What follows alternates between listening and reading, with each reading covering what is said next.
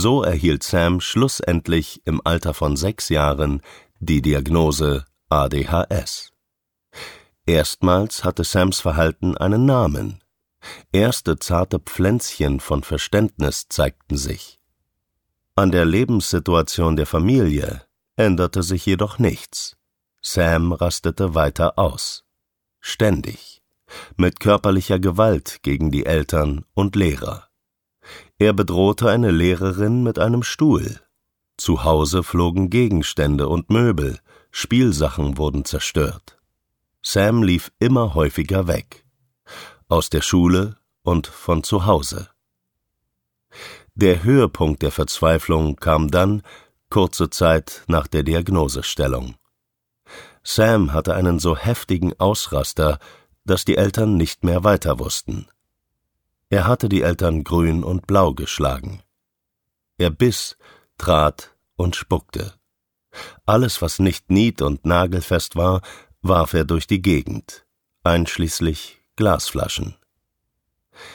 In dieser maximalen Eskalation riefen die Eltern den Kinderarzt an und bekamen eine Einweisung in die Kinderpsychiatrie.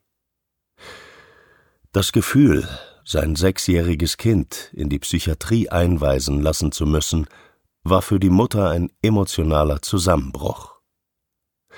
Als sie in der Klinik ankamen, war Sam bereits runtergefahren und zeigte sich wieder umgänglich. Genauso wie die Eltern ihr Kind kannten, wenn es entspannt war. Die Rückmeldungen des Klinikpersonals auf die elterlichen Schilderungen waren entsprechend ungläubiger Natur. Warum wollten die Eltern dieses Kind denn in die Psychiatrie bringen? Wieder diese Rückmeldung. Warum habt ihr diesen Jungen denn nicht im Griff? Der tut doch nichts. Nachdem die Ärzte die Familie dann jedoch über drei Stunden im Wartezimmer warten ließen, steigerte sich Sams Wut erneut. Er ging abermals auf die Eltern los und randalierte im Wartezimmer. Plötzlich hatte eine Psychiaterin Zeit für die Familie. Eine Einweisung eines Sechsjährigen sei sehr ungewöhnlich, weshalb sie eine Aufnahme auf einer Eltern-Kind-Station empfahl. Es dauerte dann sechs weitere Monate, bis eine Aufnahme auf einer solchen Station möglich wurde. Schnell wurde auch dort Sams Temperament sichtbar.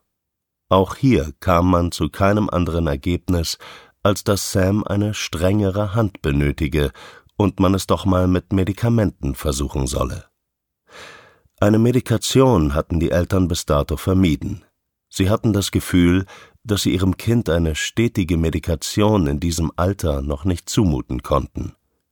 Schlussendlich entschieden sich die Eltern auf Drängen aller Mediziner, einer Medikation zuzustimmen. Die Hoffnung war, trotz aller Vorbehalte, jetzt wird alles besser. Erfüllt hat sich diese Hoffnung leider nicht. Die erste Medikation verschlimmerte sogar noch alles. Vormittags war es noch okay, während der Wirkung des Medikamentes. Dann aber schlug das Pendel in die andere Richtung aus. Der klassische Rebound-Effekt. Input gleich Output. Er wurde noch aggressiver und die Eltern kamen überhaupt nicht mehr an ihr Kind heran. Dann wurde viel ausprobiert.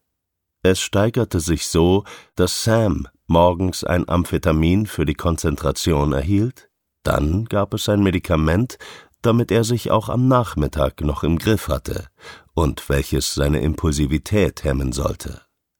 Das wiederum führte dazu, dass er abends nicht mehr in den Schlaf finden konnte.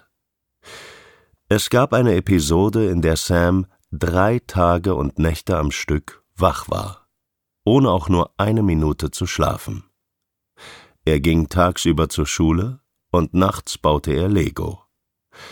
Am dritten Tag kippte er dann übermüdet in seinen Legohaufen und schlief dort ein. Es folgte eine weitere Medikation, damit Sam in den Schlaf finden konnte.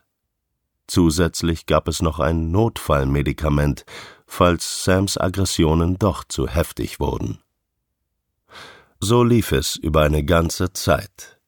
Was sich änderte, war, dass sich Sam tatsächlich besser in der Schule konzentrieren und Lerninhalte verarbeiten konnte. Insgesamt gingen auch die Aggressionen zurück. Davor gab es mindestens drei Ausraster pro Woche mit Zerstörung, Gewalt gegen die Eltern und Weglaufen. Die Aggressionen waren nicht weg, aber weniger. Die ADHS-Symptome schienen durch die Medikation lahmgelegt. Nun wurden für die Eltern andere Dinge bei Sam immer deutlicher. Er zog sich immer weiter zurück. Die Eltern merkten, dass er Gestik und Mimik nicht passend deuten konnte. Er brauchte enge Bezugspersonen, um in der realen Welt klarzukommen. Die Eltern merkten, dass Sam irgendwie in seiner eigenen kleinen Welt lebte.